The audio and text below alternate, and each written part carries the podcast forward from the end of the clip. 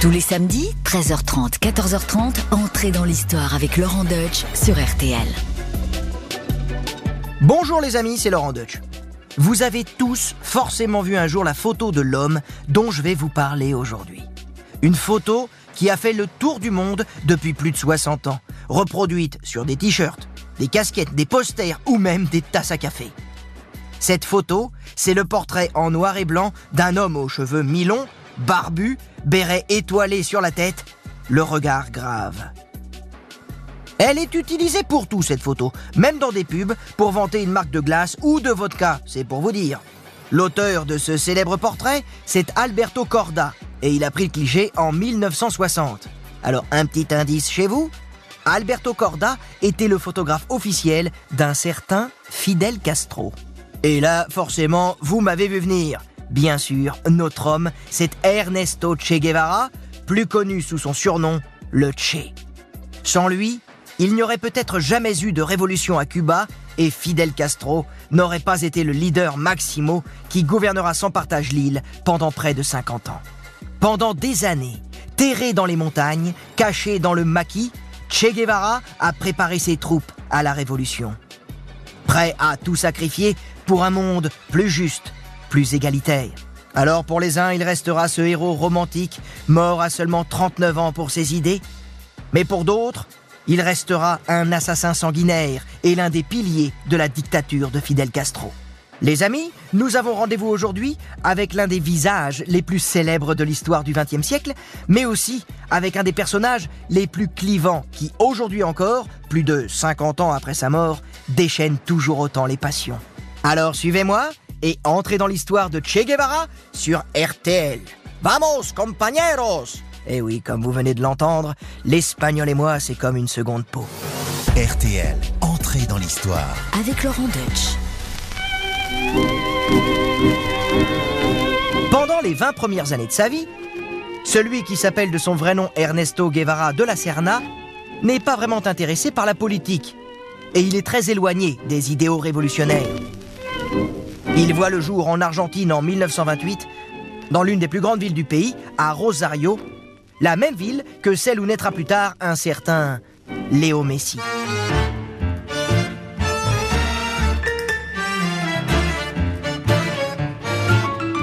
À cette époque, l'Argentine est un pays prospère et c'est déjà la patrie du tango, une danse venue des bas-fonds mais qui gagne petit à petit les milieux plus aisés dont fait partie la famille d'Ernesto Guevara. Son père se dit architecte, bien qu'il n'ait jamais obtenu de diplôme. Et sa mère descend d'un noble espagnol qui a été vice-roi du Pérou au XIXe siècle. La famille Guevara, la mère en particulier, est très politisée. À la maison, il y a tout le temps des discussions politiques. Les repas sont très animés. À deux ans, notre petit Ernesto provoque une grosse frayeur à ses parents. En effet, il fait une violente crise d'asthme. Et ce ne sera pas sa dernière. Oui, toute sa vie, Ernesto souffrira de cette maladie. Mais de cette santé fragile, il va en tirer une force pour se surpasser et développer un caractère tenace. En plus, il fait beaucoup de sport, du foot et surtout du rugby, pratiqué par les Argentins de bonne famille comme lui. Il est demi de mêlée, mais ses plaquages sont redoutables. Adolescent, Ernesto est un beau gosse, athlétique et un bon élève. Quand ses crises d'asthme l'obligent à rester cloué au lit, il passe des heures à lire. Des romans d'aventure, de la poésie, mais aussi des essais sur la sexualité, écrits par un certain Freud. Il ne lit pas qu'en espagnol d'ailleurs. Il lit aussi en français, une langue qu'il parle couramment. D'ailleurs, pour l'anecdote, ses parents sont abonnés à Paris Match. En revanche, pas de bouquin sur la politique ou sur la révolution pour Ernesto. Ça, ce sera pour plus tard. En clair, à part ses fichues crises d'asthme, Guevara, c'est une tête bien faite dans un corps sain, comme l'écrivait Montaigne. À 17 ans, Ernesto décide de faire médecine. Sa famille, bien qu'issue de la haute bourgeoisie, est tout le temps fauchée. Mais Ernesto part quand même faire ses études à l'université de Buenos Aires. Sa vie semblerait toute tracée. Une fois le diplôme en poche, il sera docteur et épousera une fille de bonne famille. Mais vous connaissez l'expression bon sang ne saurait mentir. Les parents d'Ernesto sont de grands excentriques qui ont toujours encouragé leurs enfants à fréquenter les fils d'ouvriers et de paysans. Voilà pourquoi Ernesto a la bougeotte.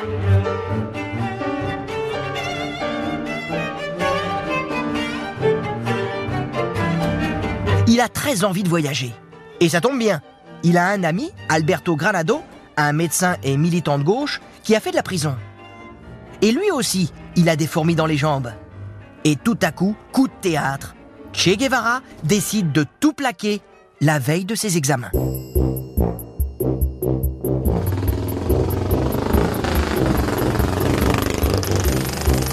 Avec Granado, il monte sur une vieille moto déglinguée et voilà nos deux copains, cheveux au vent, qui partent pour un road trip à travers l'Amérique latine.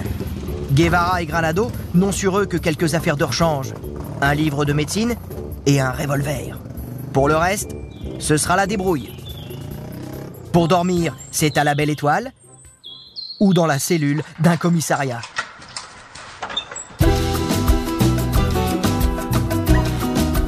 Manger, ce sera chez un habitant accueillant. Eh oui, c'est la vie de bohème, c'est l'insouciance. Ils ont 20 ans. Du Chili au Pérou, en passant par la Colombie et le Venezuela, à pied, en bus ou en bateau, Guevara et Granado découvrent les merveilles du continent. Ils s'extasient devant le fleuve Amazon, le désert d'Atacama, le lac Titicaca, la cordillère des Andes. Ils en prennent plein la vue. Mais derrière ces décors de cartes postales, Ernesto est sous le choc quand il découvre la réalité quotidienne, notamment les terribles conditions de travail des paysans et des mineurs, et tout cela pour des salaires de misère. Dans une léproserie au Pérou où il travaille comme infirmier, il constate que les malades s'entassent et qu'il n'y a pas assez de médecins pour s'occuper d'eux. De retour en Argentine après 9 mois de voyage et 6500 km parcourus, Ernesto Guevara n'est plus le même. Il a toujours été de gauche, mais il est convaincu que pour vraiment changer la société, pour la rendre plus juste, il faut être radical. Il faut faire la révolution par les armes.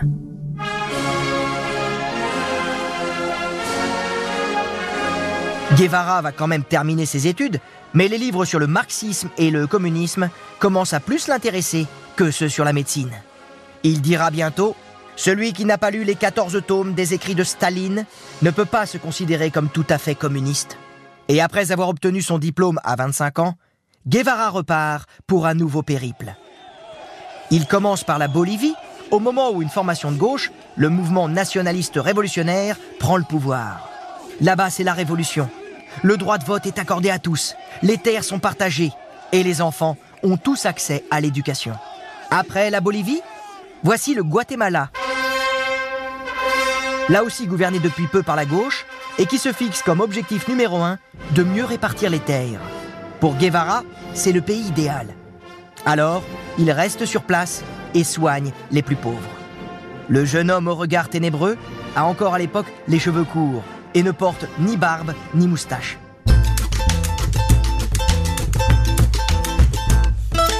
C'est à ce moment-là qu'il va rencontrer Hilda Gadea Acosta, cette femme, qui ressemble à une indienne, est économiste. Elle a quitté son pays natal, le Pérou, qui vit sous le joug d'une dictature. Elle travaille désormais pour le gouvernement du Guatemala. Elle y occupe une place importante au sein d'un parti de gauche. Guevara tombe amoureux et grâce à elle, il entre en contact avec des exilés venus de l'île de Cuba. Il y a là un instituteur, un syndicaliste, un petit propriétaire terrien, des étudiants, tous issus de milieux modestes et âgés d'une vingtaine d'années. Et cette petite bande-là va bouleverser le cours de la vie du Tché.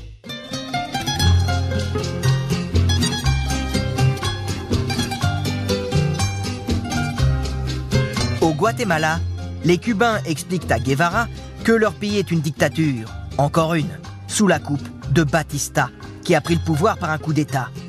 Alors pour résumer, euh, le Cuba version Batista, c'est assez simple.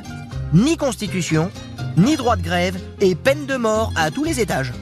Mais en réalité, Batista n'a pas vraiment le pouvoir.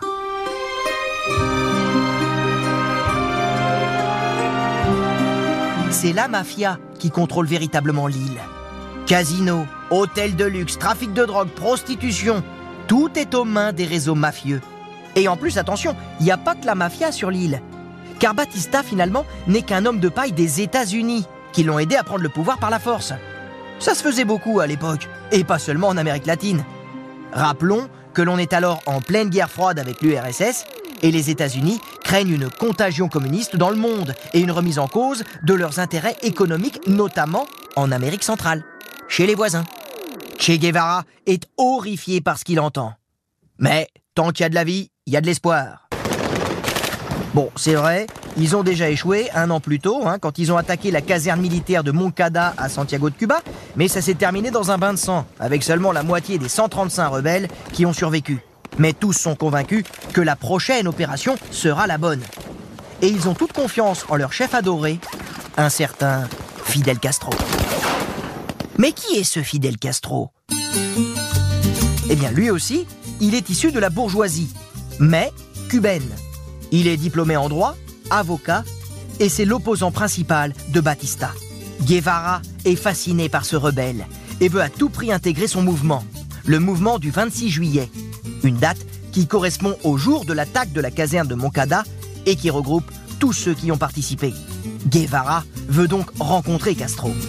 Mais c'est pas le moment car le Guatemala fait face à une tentative de putsch militaire appuyée par les États-Unis et Guevara part alors se réfugier à Mexico.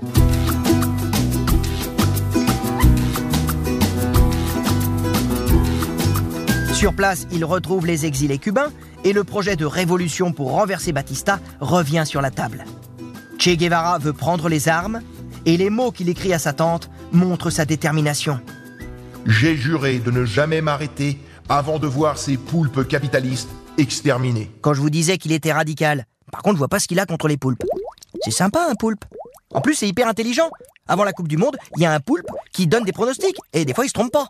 Enfin bref, revenons à Che Guevara. Tiens, par contre, lui, tiens, j'aimerais bien lui demander, d'après lui, euh, en 58 ou en 62 pour qu'il a parié. Ça se trouve, le poulpe l'aurait battu. Donc Guevara laisse les poulpes tranquilles. On lui présente d'abord le frère de Fidel Castro, Raoul. Et le rendez-vous est pris pour rencontrer celui dont il a tant entendu parler depuis plus d'un an. Dans la soirée du 8 juillet 1955, il règne un froid glacial à Mexico lorsque Guevara arrive dans un appartement du centre-ville. Une jolie cubaine l'accueille et le conduit dans une pièce. Guevara se retrouve face à une armoire à glace, et cette armoire à glace, c'est Fidel Castro. Ah oui, Fidel Castro, il était costaud. Il fait près d'un mètre 90. Il a la trentaine, il porte une fine moustache et il a les cheveux noirs, ondulés et brillants. C'est un beau mec. Il ressemble à un danseur de tango. Guevara est impressionné par le charisme que dégage Castro. Après une franche poignée de main, les deux hommes s'assoient et la jolie cubaine leur sert à boire. Les deux hommes s'allument un cigare, cubain évidemment, et se mettent à discuter. Guevara se présente, il étale son CV. Médecin, venu d'Argentine. Il a voyagé en Amérique latine et il déteste les États-Unis et les poulpes. Aussi, il veut prendre les armes et renverser Batista. Alors au début, Castro ne le prend pas trop au sérieux. Guevara a beau inspirer confiance et être motivé, il n'a rien, mais alors rien, d'un révolutionnaire. Il est un peu palo et il tousse sans arrêt à cause de son asthme. Il a l'air bien fragile et trop propre sur lui.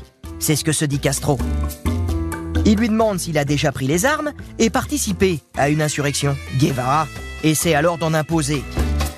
Lentement, il recrache la fumée de son cigare et explique l'avoir déjà fait une fois au Guatemala. Oui, enfin tout ça c'est un peu léger pour Castro. Mais la nuit avance et les deux hommes continuent de boire, de fumer et de discuter. Mais petit à petit, Castro se laisse convaincre qu'il faut laisser sa chance à Guevara pour combattre, mais surtout pour soigner les rebelles blessés. Oui, vu les combats féroces qui s'annoncent, un médecin sera bien utile. À l'aube, Castro explique son projet pour prendre le pouvoir. Rejoindre Cuba en bateau, tandis que les réseaux révolutionnaires présents sur l'île provoqueront un soulèvement de la population et une grève générale. Guevara accepte de faire partie de l'aventure, mais il pose une condition, une seule. Les yeux dans les yeux, il dit à Castro que lorsque la révolution a triomphé, il reprendra sa liberté. Eh oui, pour Che Guevara, sa destinée n'est pas cubaine, mais mondiale.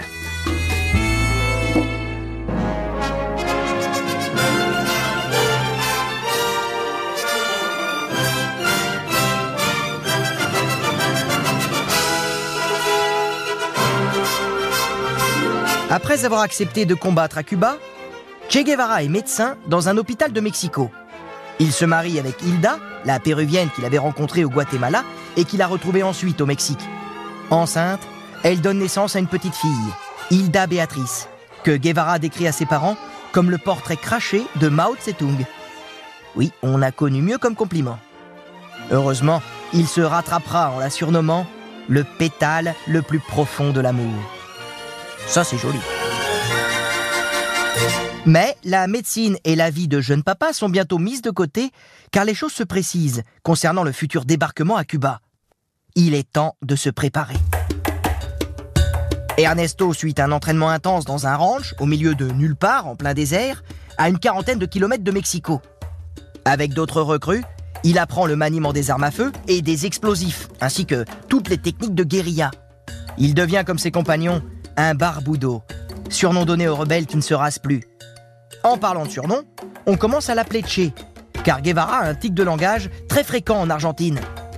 Quand il appelle quelqu'un, il a pour habitude d'employer l'interjection Che. Lors de ses mois d'entraînement, Guevara impressionne. Il n'a pourtant pas fait son service militaire à cause de son asthme, mais il donne l'impression d'avoir manié des armes toute sa vie. Il écrit à son épouse Hilda L'heure est venue pour moi de combattre pour déloger l'exploitation et la misère, avec la volonté de construire un monde meilleur dans lequel tu vivras. Le 2 décembre 1956, un yacht en bois qui ne paye pas de mine, le Grand Mât, accoste en pleine nuit sur une plage du sud de Cuba. 82 hommes en descendent, tous habillés d'uniformes vert olive et casquettes de la même couleur sur la tête. Ernesto Guevara en fait partie et il est dans un état nauséeux. En effet, depuis le départ du golfe du Mexique une semaine plus tôt, il n'a pas vu la lumière du jour. Entassé dans ce rafio avec 81 autres compagnons, cubains pour la plupart, dont Fidel Castro. Pour ne rien arranger, une violente tempête secoue l'embarcation et le débarquement est retardé de deux jours. Et c'est pas terminé. Comme le départ s'est fait à la va-vite, des caisses sont restées à quai au Mexique, notamment les médicaments utilisés par Guevara contre son asthme. Bref, cette expédition commence pas très bien.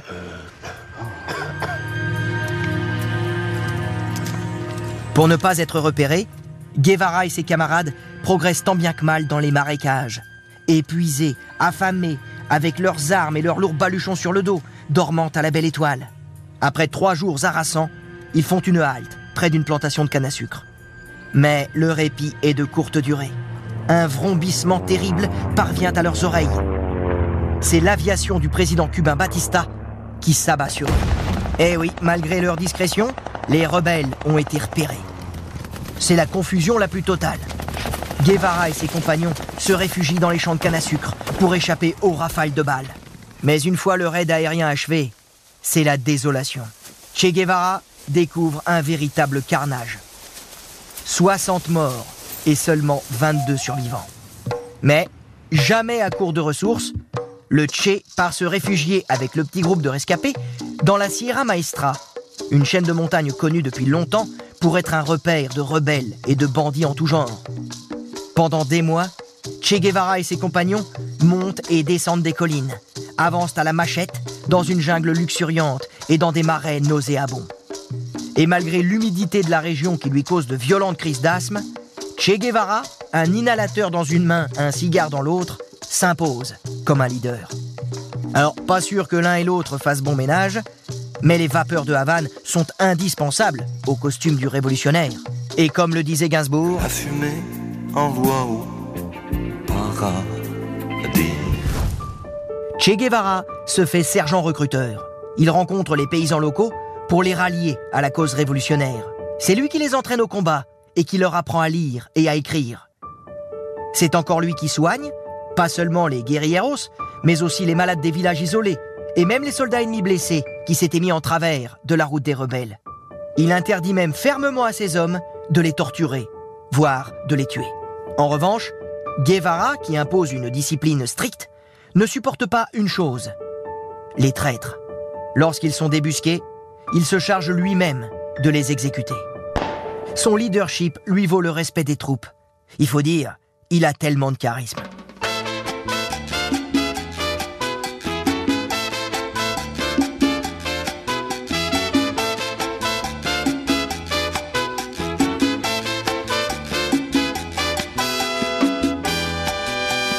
On raconte même qu'il aurait couché avec la plupart des femmes combattant à ses côtés. Oui, le fameux repos du guerrier, entre deux attaques ennemies, voyez Mais il semble aujourd'hui que cela relève plus du fantasme que de la stricte vérité. Aucune femme ne se vantera jamais, en tout cas, d'avoir eu une aventure avec lui.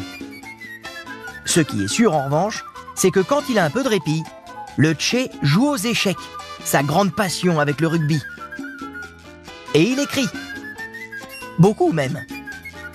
L'inspiration lui vient entre deux gorgées de maté, sa boisson préférée. Les mois passent dans la Sierra Maestra. Che Guevara et sa bande gagnent du terrain et les troupes sont de plus en plus nombreuses. Il est pour beaucoup dans cette réussite et en est récompensé. Jusque-là lieutenant, il est promu commandant. Un privilège, car seul Fidel Castro avait porté ce grade. Fin 1958, désormais chef de toutes les unités rebelles du centre de Cuba, le Che sait que la victoire est proche. La Havane est à moins de 300 km, mais il reste une grosse étape à franchir. Une poche de résistance où le plus gros de l'armée du président Batista est replié. C'est la ville de Santa Clara. Plus de 3000 soldats sont prêts à défendre la ville jusqu'à leur dernier souffle. Un train blindé est stationné à l'entrée de la ville. Deux locomotives, 18 wagons et à l'intérieur, 400 soldats, des canons, des lance-roquettes, des mitrailleuses, des fusils et des munitions. Che Guevara sait qu'avec moins de 300 hommes, c'est perdu d'avance. Alors, il décide de s'attaquer en priorité au train blindé. Il envoie un commando d'une dizaine d'hommes qui projettent des bouteilles incendiaires dans les wagons.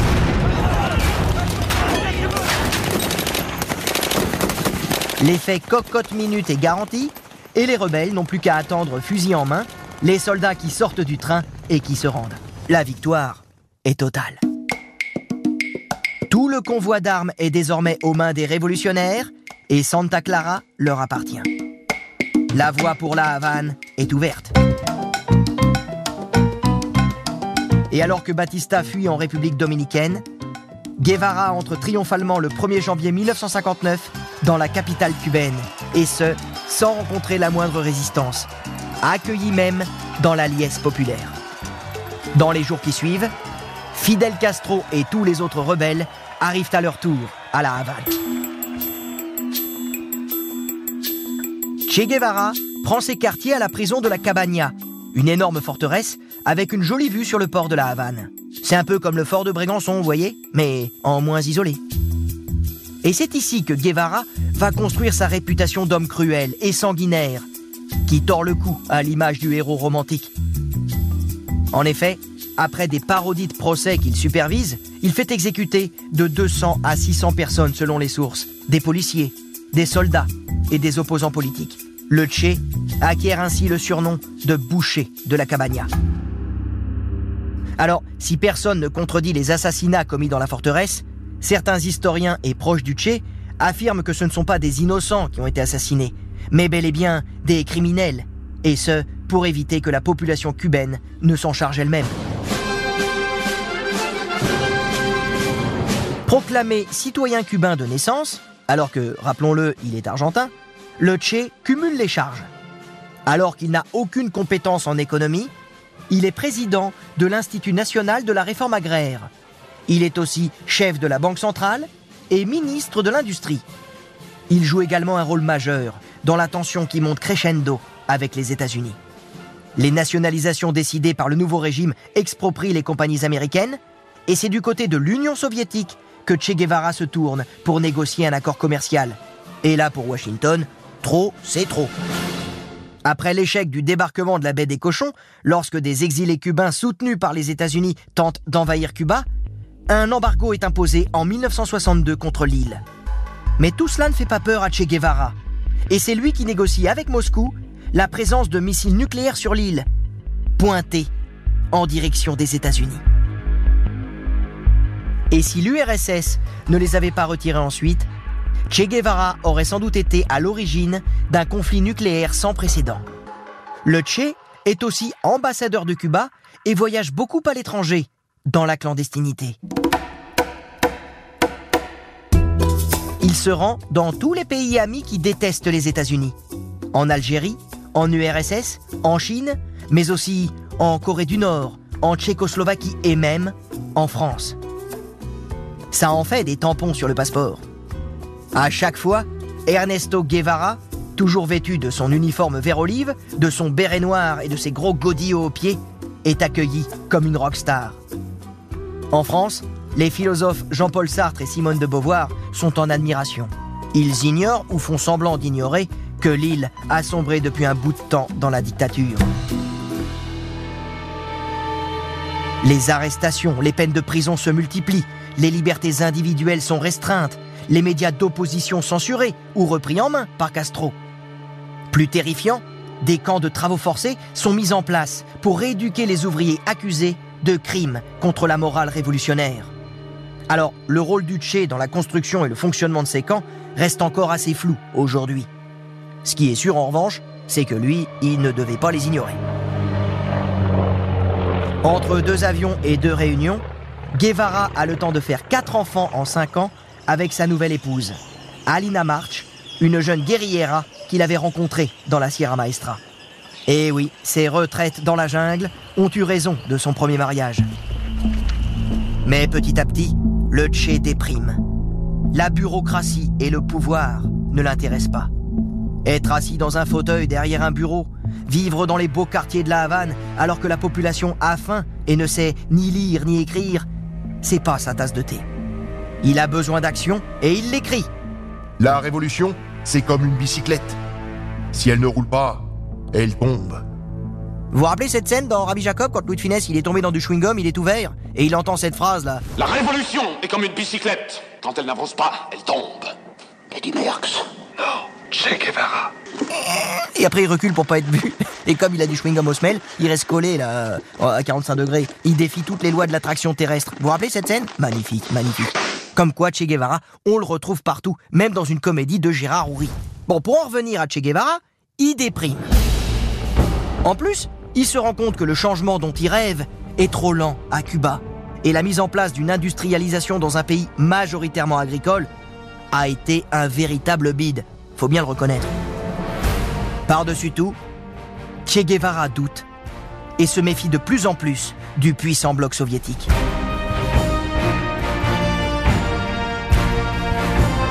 Et si Castro fait toujours les yeux doux à Moscou, Guevara préfère, lui, un rapprochement avec les pays qui prennent leur distance avec l'URSS. Ceux que l'on appelle les non-alignés et qui sont situés en Amérique latine, en Afrique ou en Asie. Pour Guevara, la lutte n'est plus entre l'Est et l'Ouest, les États-Unis et l'URSS, mais entre le Nord et le Sud.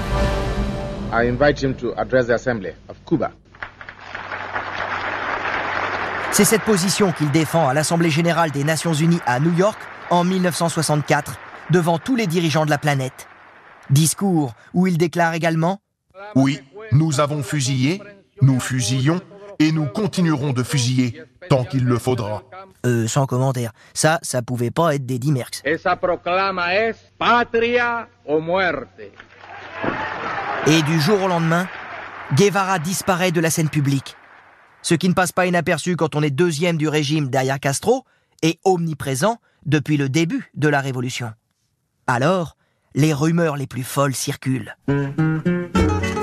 Certains affirment que le Che est mort, qu'il a été assassiné. Une chanson est écrite à sa gloire par l'auteur-compositeur Carlos Puebla.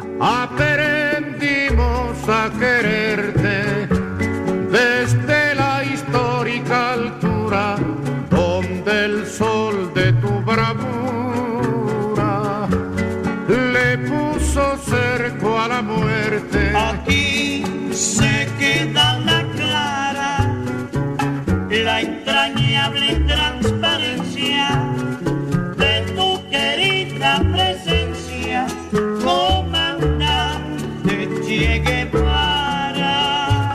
Hasta siempre, comandante, que l'on peut traduire en français par pour toujours, commandant. Mais en fait, Guevara n'est pas mort. Il est tout simplement à l'étranger, comme toujours, dans la clandestinité. Il est parti former des guerrilleros dans d'autres pays.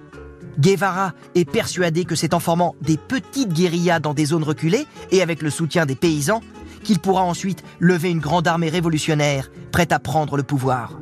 Si ça a marché à Cuba, pourquoi ça marcherait pas ailleurs? La suite va lui démontrer que ce n'est pas si simple de passer de la théorie à la pratique. tierna presencia, comandante Che Guevara.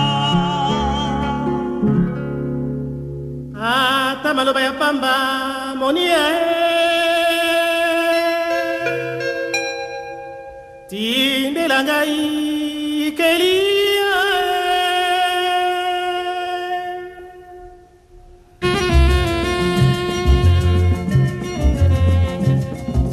En 1965, après avoir quitté Cuba, Guevara est au Congo, théâtre d'une guerre civile entre le pouvoir, soutenu par les États-Unis, et des rebelles notamment marxistes, à qui le Tché va prêter main forte.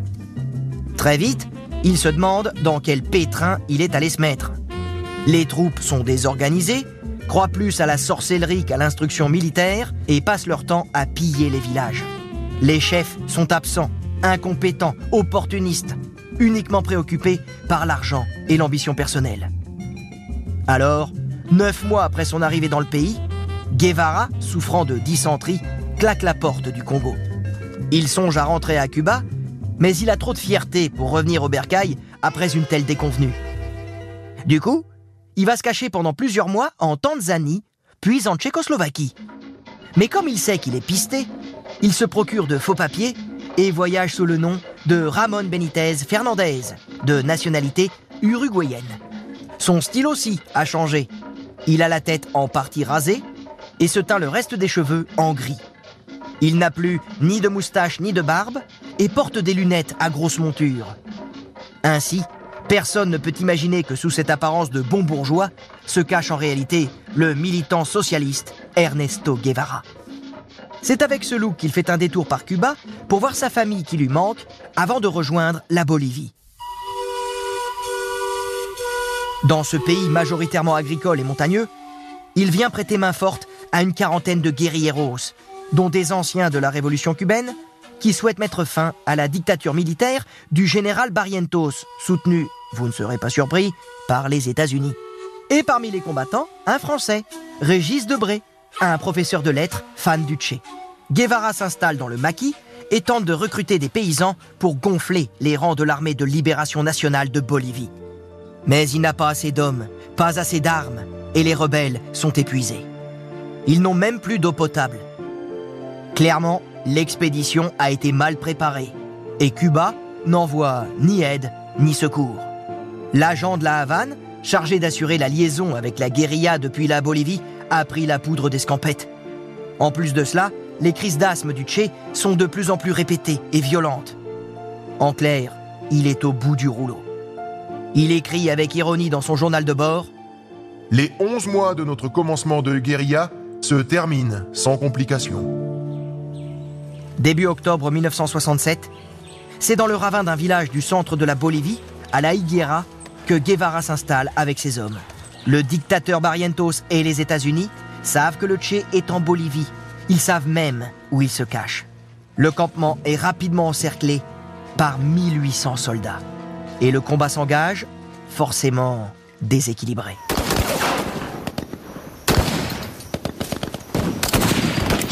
Les Américains n'ont pas dépêché sur place les bérets verts et un bataillon entier de Rangers pour faire dans le détail.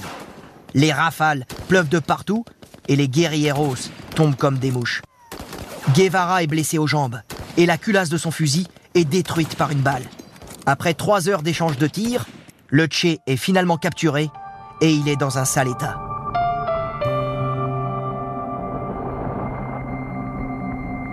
Il est gardé par des soldats boliviens dans une école abandonnée de la Higuera et ses heures sont maintenant comptées. Il le sait. Le 9 octobre 1967, peu après 13 heures, un soldat bolivien entre dans l'école. Che Guevara est assis sur un banc Et c'est ce qui l'attend. Il fixe alors le soldat et déclare Soyez serein et visez bien. Vous allez tuer un homme. Il est visé dans les jambes par une première rafale, tombe au sol, puis est touché à un bras, à l'épaule, et enfin au cœur par une deuxième rafale. Che Guevara est mort. Compañeros oficiales, combatientes del ejército rebelde, de la lucha clandestina, en nombre del comandante Ernesto Che Guevara, los saludo.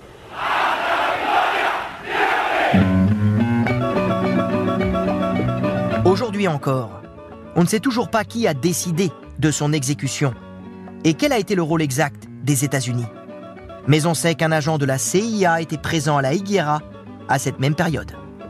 Après l'exécution, le corps du Che est ensuite transféré en hélicoptère jusqu'à la ville la plus proche, Valle Grande, où il est exposé dans un hôpital. La foule se presse pour voir et photographier sa dépouille. Il est allongé, les yeux grands ouverts, uniquement vêtu d'un pantalon. Au poignet, il n'a plus sa Rolex. Ah oui, oui, une Rolex, vous avez bien entendu. Une montre que lui avait offert un camarade mort au combat. Son seul signe extérieur de richesse. Et comme disait l'autre, ainsi il avait réussi sa vie. Et là, ce qui est assez curieux, avec sa barbe et sa longue chevelure, il ressemble un peu aux images du Christ au moment de sa mise au tombeau. Mais le sépulcre du Tché, ce sera pas le Golgotha, mais une fosse commune.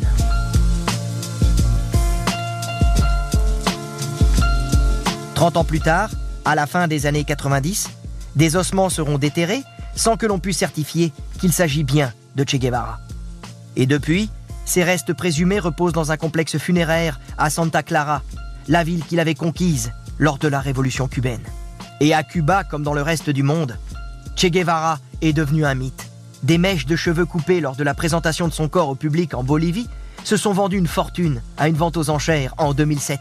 Et il existe encore bien des mystères autour du Che. Par exemple, on n'a jamais retrouvé ses mains. Après sa mort, elles ont en effet été coupées pour relever ses empreintes digitales. Le ministre bolivien de l'Intérieur les a conservées dans des bocaux de formol, puis les a remis à Fidel Castro. Ses mains, capables de soigner des malades, mais capables aussi de tenir un fusil pour oxyre froidement un traître.